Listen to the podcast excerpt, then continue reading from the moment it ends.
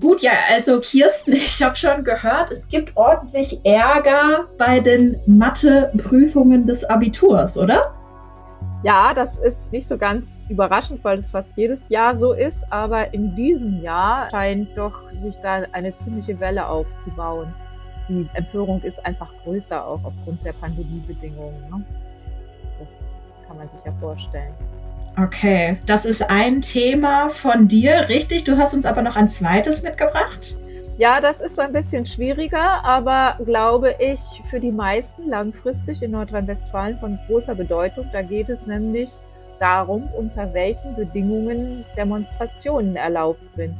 Das nennt sich Versammlungsgesetz und sagt ganz genau, gibt ganz genau vor, wie sich Leute bei Demonstrationen in Nordrhein-Westfalen verhalten müssen, was erlaubt ist, was nicht erlaubt ist und hat damit auch große Auswirkungen auf das Recht auf freie Meinungsäußerung. Okay.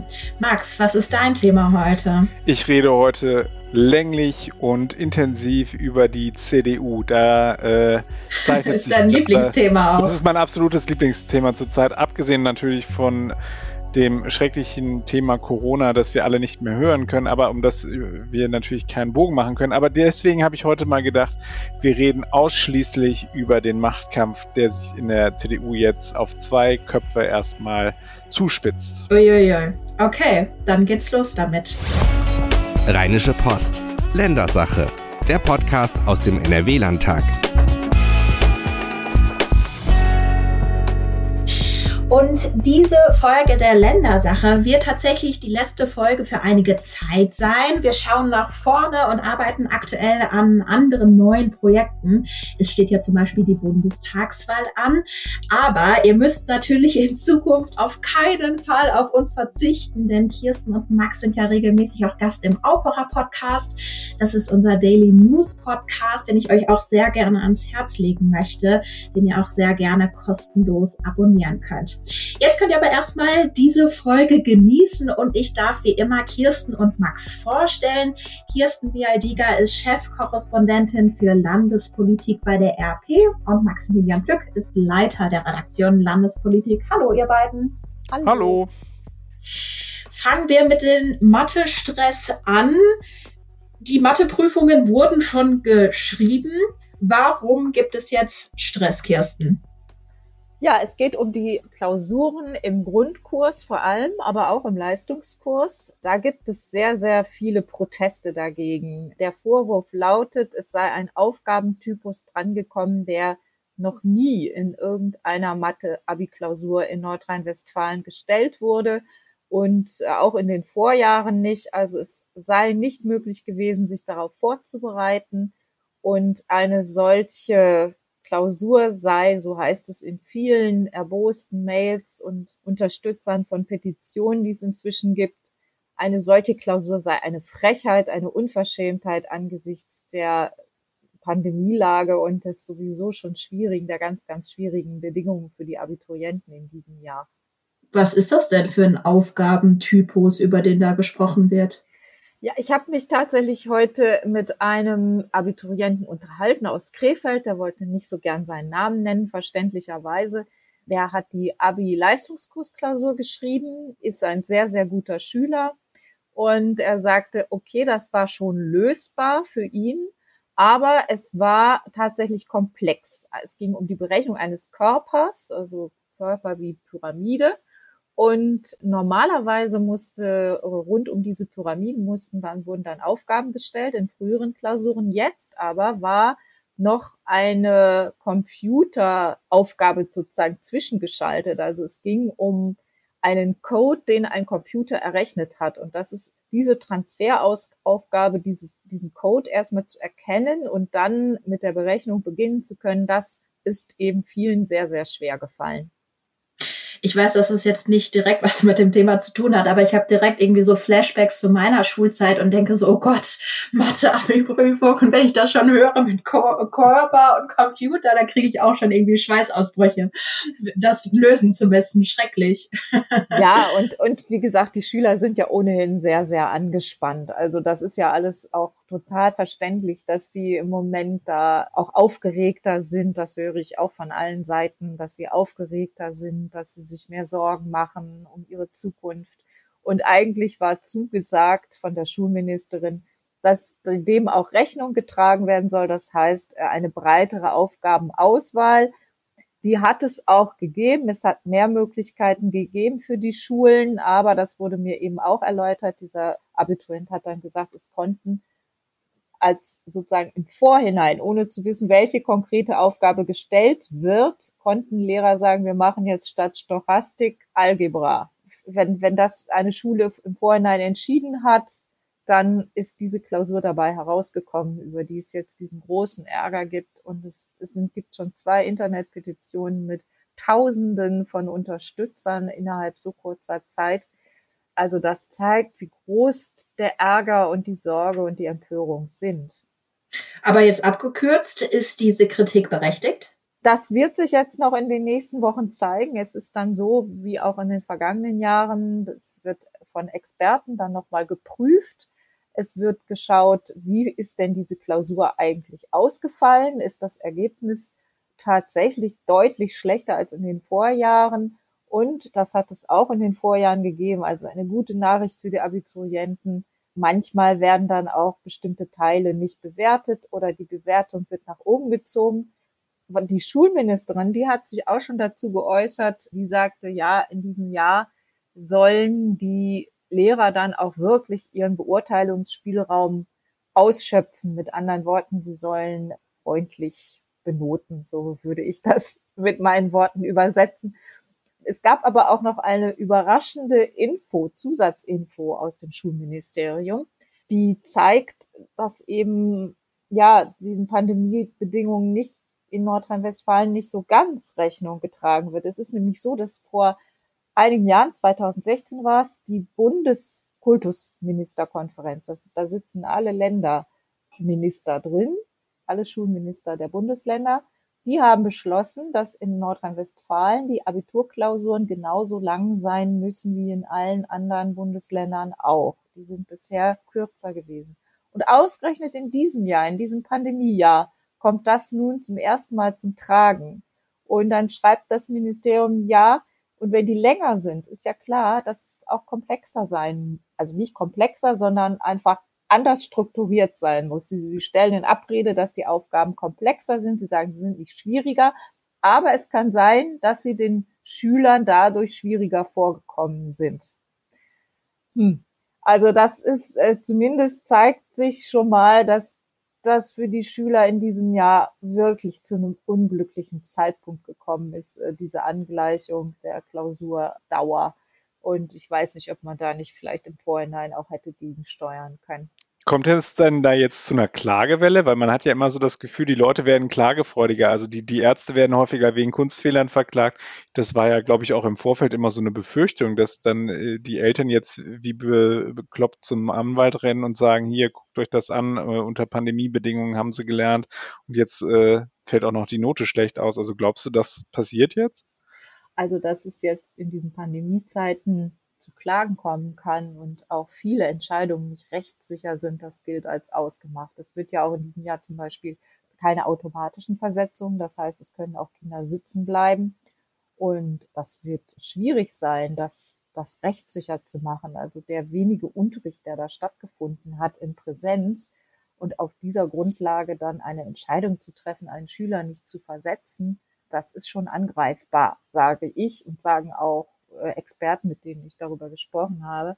Was jetzt die Abi-Klausuren betrifft, ist es noch zu früh. Da gab es immer mal wieder diese Empörung und am Ende war es dann doch nicht so dramatisch, wie alle gefürchtet hatten. Da ist natürlich auch, schwingt immer eine große Aufregung mit in dieser Phase, die äh, ja für alle sehr stressig sowieso ist und in diesen Zeiten noch mal mehr. Ich habe ja noch so ein altes NRW-Abitur. Bei mir ist, war nichts mit zentral und so weiter. Also ich habe davon, glaube ich, sehr profitiert. Meinst du, deine Note wäre sonst schlechter ausgefallen? Oh Gott, ja, nee, ich, war, ich war immer, ich hatte immer so die, die gleiche Note, die ich so mitgeschleppt hatte. Die, die, die, in der letzten Folge der Ländersache werde ich die nicht rauslassen, aber es war, hat ja gereicht, um Journalist zu werden. Sag es, sag Nein, es. Keine Chance. Okay, dann machen wir Cut bei den Schulen und du darfst aber weiter sprechen Mensch. in der Ländersache. Erzähl uns doch mal über das Drama. Wir kommen vom Drama der, des Mathe-Abiturs zum Drama der CDU. Oder ist das die falsche Wortwahl? Nein, ich finde überhaupt nicht. Ich finde, das ist dramatisch absolut, was da sich jetzt gerade abspielt. Es ist die Frage, ob es ein Drama in mehreren Akten wird oder ob wir hier ein kurz und knackiges Drama bekommen es ist derzeit äh, so, dass sich in den vergangenen Tagen es so zugespitzt hat, dass immer mehr Menschen, die in der CDU in NRW etwas zu sagen haben, sich klar an die Seite von Hendrik Wüst gestellt haben, NRW-Verkehrsminister, 45 Jahre alt. Und es ist wohl so, dass ähm, das einen gewissen Druck aufgebaut hat auf diejenigen, äh, die sich dort eine andere Lösung wünschen. Und es fügte sich ganz gut, dass Kirsten und ich ein Interview mit Herbert Reul, dem NRW-Innenminister, hatten und bei ihm natürlich mit dem nötigen Sicherheitsabstand und mit einer Maske äh, auf der Nase saßen und mit ihm sprachen. Und da war es dann schon sehr interessant, also weil da relativ klar raus hervorging, dass äh, sie es dem Henrik Wüst nicht so durchgehen lassen, dass er jetzt hier die, die, die Tagesagenda bestimmt, in den vergangenen Tagen war unter anderem darüber auch spekuliert worden, dass Armin Laschet versuchen könnte, den Landesparteitag, auf dem die Entscheidung über seine Nachfolger an der Spitze der NRW-CDU gefällt werden soll, dass ähm, er diesen Landesparteitag womöglich auf den Herbst verschiebt, also nach der Bundestagswahl. Da hat aber Herbert Reul, als wir dann ähm, mit ihm sprachen, sehr schnell und sehr klar gesagt, dass er davon überhaupt nichts zählt. Er hat gesagt, der Parteitag sei schon ein paar Mal verschoben worden und man befinde sich mitten in der Personaldebatte und er hat davor gewarnt, dass wenn man jetzt weiter eben immer nur über Köpfe redet und nicht über Inhalte und das dann halt eben bis zur Bundestagswahl, dass man dadurch dann eben Armin Laschet noch zusätzlich beschädigen würde und hat deswegen gesagt, nein, nicht verschieben, im Juni machen, da die Frage klären, beziehungsweise er hat gesagt, die Frage jetzt zügig klären. Das fand ich auch sehr interessant. Also, ähm, Hendrik Wüst hatte ja vorher schon äh, bei uns im Interview einmal äh, klar gesagt, dass er hofft, dass es keine Kampfkandidatur gibt. In Klammern, äh, er hofft sicherlich auch, dass er sozusagen der einzige Kandidat ist, der ins Rennen geht. Diese Hoffnung hat Herbert Reul auch ausgesprochen, hat auch gesagt, dass er hofft, dass es da eine einvernehmliche Lösung geben wird. Er hat sich sehr klar als Optimist bezeichnet. Und interessant war, Während wir bei Herbert Reul saßen, saßen offensichtlich Kollegen vom Kölner Stadtanzeiger bei Ina Scharrenbach, die ebenfalls als äh, mögliche Kandidatin gehandelt wird. Ja, das hattest du auch, glaube ich, schon mal in so einer Ländersache gesagt, aber dass sie eigentlich nicht so große Chancen hätte, meine ich mich zu erinnern. Genau, zumindest nicht zum jetzigen Zeitpunkt. Und dann war es aber sehr interessant, äh, weil nämlich Ina Scharrenbach dann in diesem Interview Herbert Reul, bei dem wir dann ja gerade saßen, als Kandidat vorgeschlagen hat. Also sie hat gesagt, äh, Herbert hm. Reul solle jetzt den Landesvorsitz übernehmen. Uns ist er da noch etwas ausgewichen ich weiß nicht, Kirsten, wie du es empfunden hast, aber er hat natürlich auch so ein bisschen dieses Rheinische, der kann so ein bisschen sozusagen da rumschlänzen und das hat er ganz geschickt gemacht und hat es, hat sozusagen da nicht klar darauf geantwortet. Aber alleine, dass diese, wenn man sich diese beiden Aussagen nebeneinander legt und ich glaube am Ende des Tages, dass Herbert Reul mit jeder Phase seines Körpers eigentlich Chef der NRW-CDU werden will und dann hat er jetzt sozusagen eine, eine starke Verbündete mit der Chefin der Frauenunion, Ina Scharrenbach. Und dann sagt er zugleich dann auch noch, wir müssen diese Entscheidung jetzt schnell herbeiführen und sie am Ende dann halt eben auch noch ohne Kampfkandidatur beim Landesparteitag über die Bühne bringen. Also das ist also es war mehr Thriller war in der Landespolitik selten, würde ich sagen. Und ähm, das, wir, wir schauen jetzt alle sehr gespannt auf den kommenden Montag. Dann. Warte, Max, darf ich dich einmal kurz unterbrechen? Ich würde das einmal kurz ähm, sortieren. Also, Hendrik Wüst steht als Kandidat im Raum.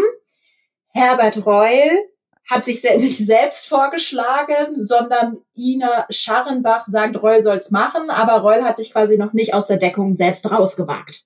So ist es, genau. Gut.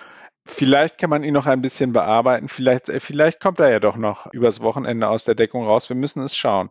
Und die Frage, die sich eben stellt, ist, schafft es die NRW-CDU bei der Landesvorstandssitzung, die am kommenden Montag digital stattfinden soll, klarzuziehen, wer von den beiden halt eben ins Rennen geht, ob sie es äh, beim Termin bleiben im Juni und wenn keiner von den beiden zurückzieht, also wenn sich da keiner von abbringen lässt, ob es dann tatsächlich auf eine Kampfkandidatur hinausläuft. Und dann haben wir tatsächlich demnächst hier ähnliche, ähnliche Machtspiele, wie wir sie halt eben in der Vergangenheit bei der Kanzlerkandidatur erlebt haben.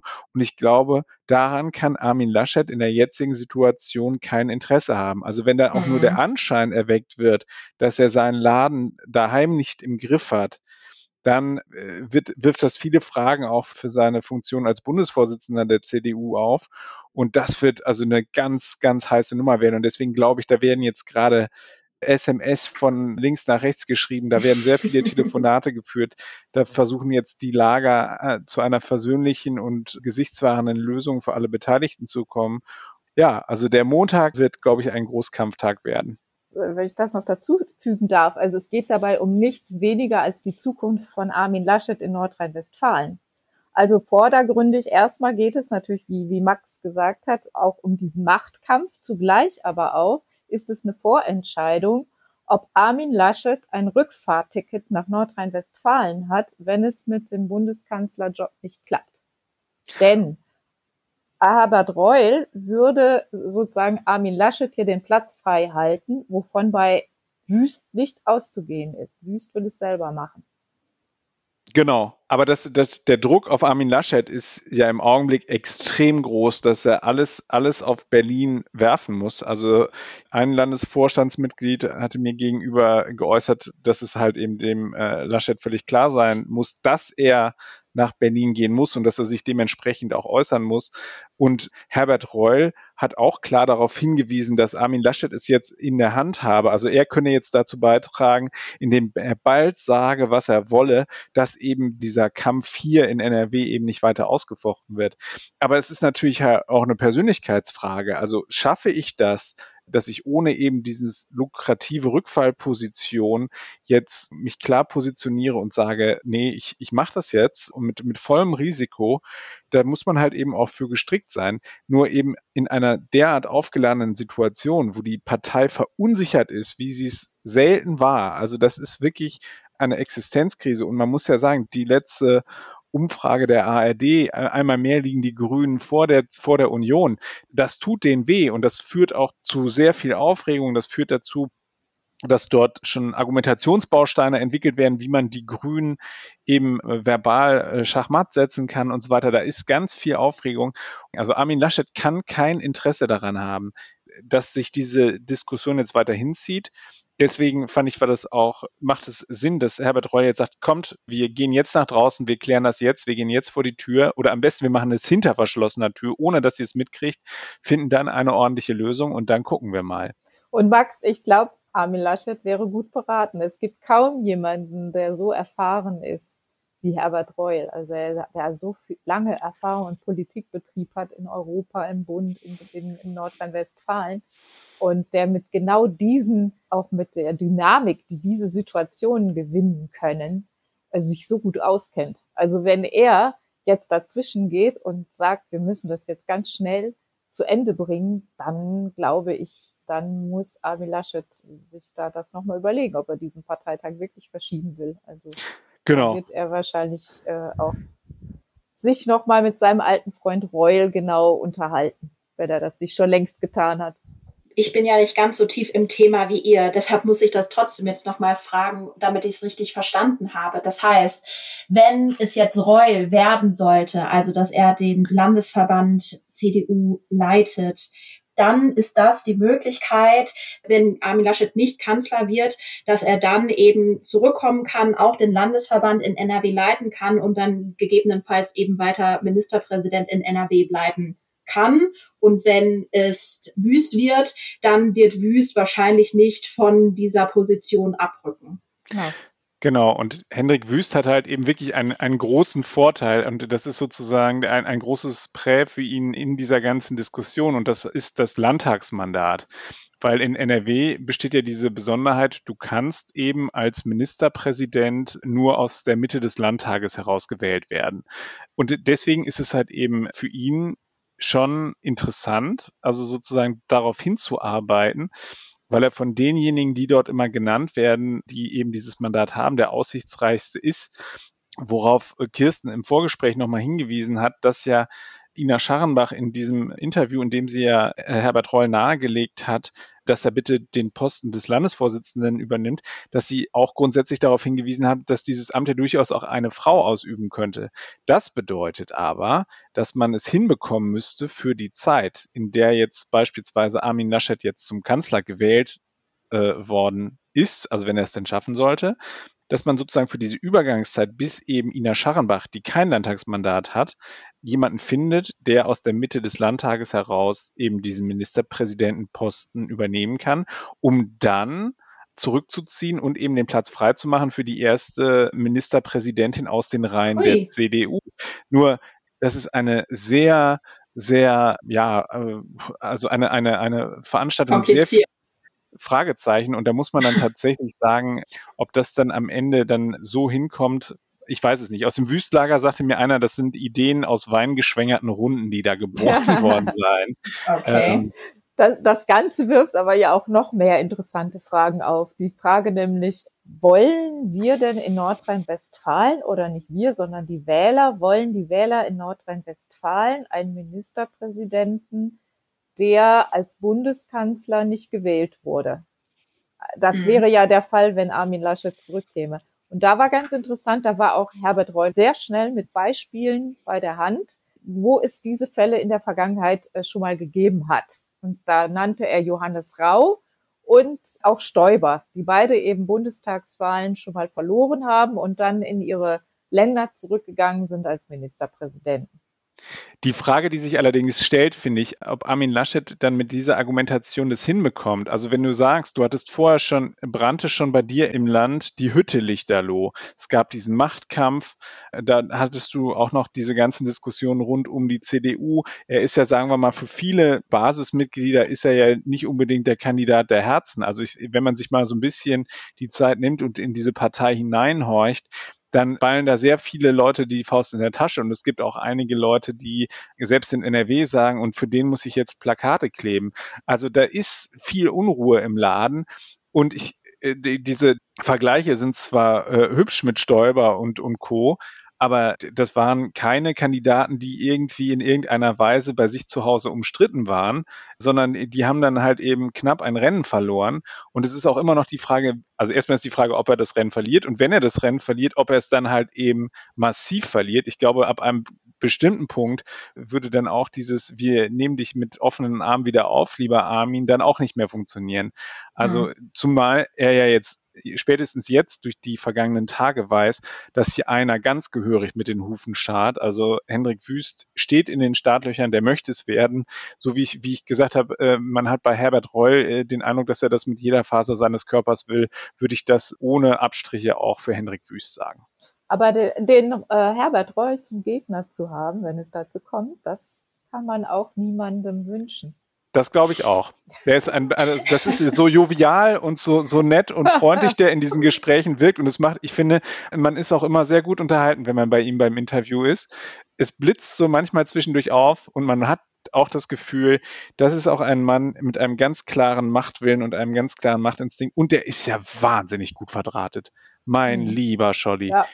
Als früherer General hier in NRW, der kennt hier Hinz und Kunz und auch wirklich jetzt nicht nur, ähm, hat nicht den Fehler gemacht, dass er sich als, als rheinisch-bergischer nur auf dieses rheinisch-bergische Umfeld konzentriert hat, sondern der ist gut verdrahtet im Münsterland, der ist gut verdrahtet im Rheinland, der ist gut verdrahtet im Sauerland. Also der kennt den Laden hier in- und auswendig. Und ich bin da ganz bei Kirsten. Also den zum Gegner zu haben, das ist, äh, das wird auf jeden Fall noch eine Herausforderung für den NRW-Verkehrsminister. Ich habe so viele Unterschiede unterschiedliche Assoziationen jetzt gehabt, während ihr gesprochen habt. So einmal, es ist einfach super komplex, äh, super viele wenn dann Szenarien, wenn das passiert, dann das und zwischendurch aber auch so ein bisschen House of Cards. Also wenn ihr davon sprecht, die möchte man nicht als Gegner haben. Also aufregend irgendwie alles. Ich hätte aber keine Sorge, dass Herbert Reul irgendjemanden vor die U-Bahn schubst. Also nein, um Gottes Willen.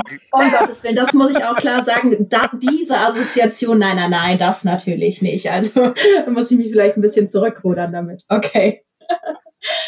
Alles klar. Dann machen wir mal hier einen Cut und erwarten, ja, was der Montag uns bringt und kommen zu einem anderen Gesetz, was Kirsten schon angekündigt hat, das Versammlungsgesetz, was am Donnerstag im Landtag besprochen worden ist. Worum geht's denn genau, Kirsten? Ja, die erste Überraschung, wenn man sich dem Thema nähert, ist vielleicht, dass es so etwas bisher gar nicht gibt in Nordrhein-Westfalen. Also es gab eine Reform äh, im Jahr 2006, Bund Länder, also eine Föderalismusreform. Und da wurde entschieden, das Versammlungsgesetz, das eben Demonstrationen regeln soll, das ist jetzt Ländersache. Und viele Länder haben das so zur Kenntnis genommen und nichts weiter getan. Und äh, jetzt aber in Nordrhein-Westfalen vielleicht auch, der Minister hat es in Abrede gestellt, aber vielleicht auch ein bisschen mit beschleunigt durch die Querdenker-Demos, durch die Rechtsextremisten, die ähm, auch immer wieder ihre Demonstrationen anmelden, dass man da doch ein Gesetz braucht und genau regelt, was bei Demonstrationen erlaubt ist und was nicht. Ja, und da gibt es jetzt einen Gesetzentwurf der Landesregierung, der liegt auf dem Tisch und der wurde im Landtag von Sachverständigen auseinandergenommen. Das läuft ja immer so, dass jede Fraktion ein paar Sachverständige benennen darf, in diesem Fall drei. Und die schauen sich das an. Das ist, sind dann Wissenschaftler, das sind aber auch in dem Fall zum Beispiel Fanclubs, die ja auch mal sich versammeln. Mhm. Ähm, und Parents for Future, die Eltern der Fridays for Future Kinder. All diese Gewerkschaften, die schauen sich den Gesetzentwurf an, Verfassungsrechtler und sagen dann, was davon zu halten ist. Und es gibt eben einige Punkte und die sind auch sehr interessant. Also im Laufe seines Lebens wird wahrscheinlich jeder interessierte Bürger mal auf einer Demo auftauchen und dann ist es sicher ganz gut auch zu wissen, was da gemacht werden darf und was nicht. Und ein Beispiel, das ich ganz interessant fand, war und was eben auf verfassungsrechtliche Bedenken stößt, ist die Frage der Videoaufnahmen, die die Polizei anfertigt. Es ist ja immer so, dass wenn eine Demonstration zu eskalieren droht oder äh, wenn die, Poli die Polizei die Lage nicht richtig bewerten kann, dann macht sie unter anderem auch so, sogenannte Übersichtsaufnahmen.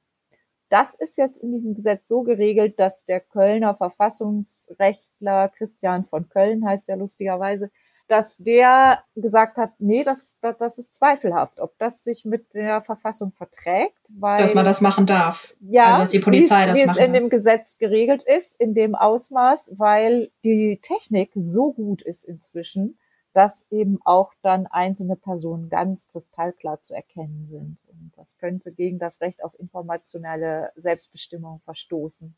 Das ist so ein Punkt.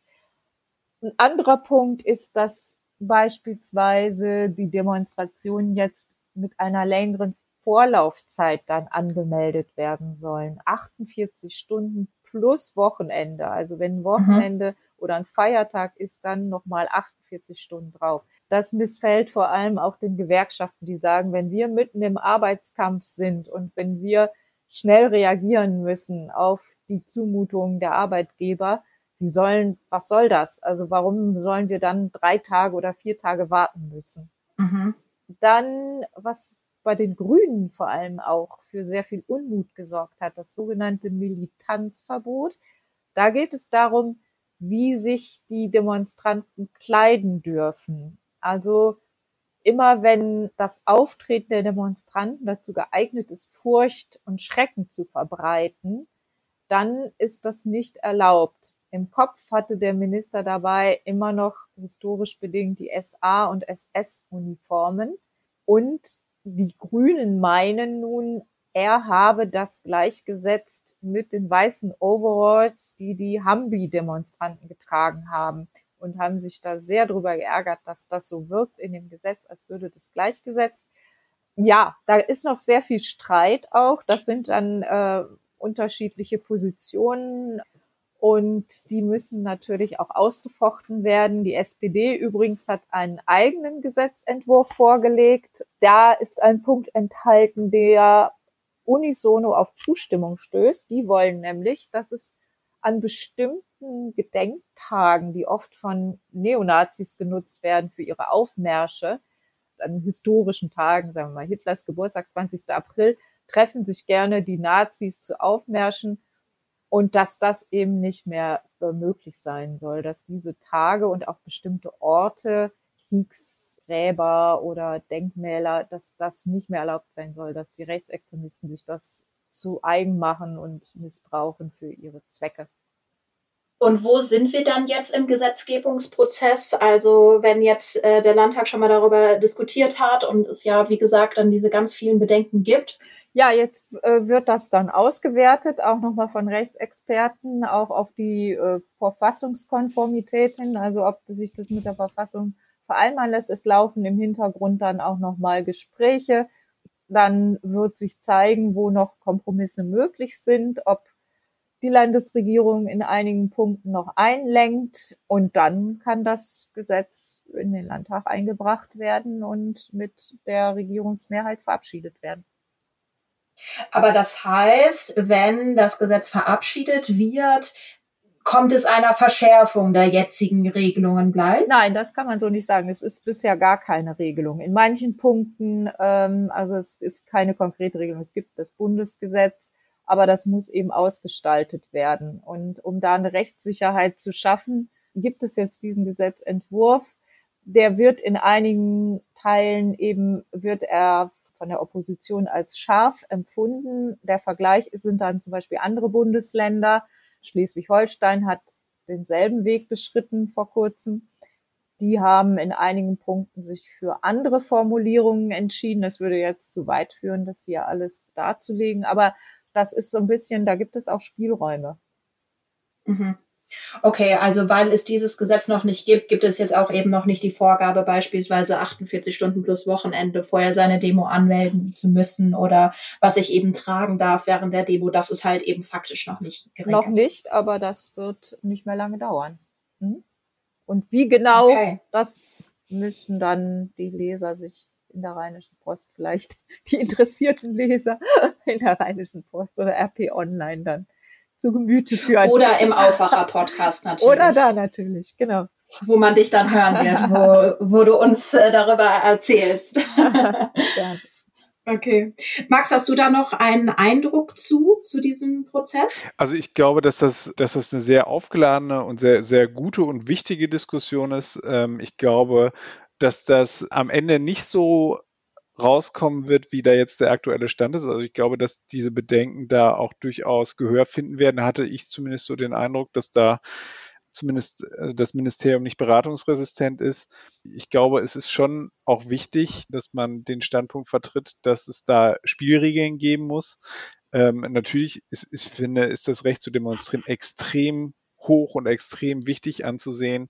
Aber da kann man ja vielleicht auch nochmal aus dem Nähkästchen plaudern. Wir haben ja auch mit dem Minister darüber geredet, wenn dann da Gegendemonstranten anf Reul. anfangen, genau, mit mhm. Herbert Reul, wenn dann Gegendemonstranten dann anfangen, da Fahrräder in die Menge zu werfen und so weiter, das muss einem nicht gefallen, dass, dass da Idioten, ich sag's jetzt mal so hart, demonstrieren, aber da, man muss es leider an vielen Stellen aushalten können, weil unsere Demokratie natürlich diese Meinungsvielfalt zulässt und dann muss halt eben auch es für die äh, Gegendemonstranten halt eben Regeln geben.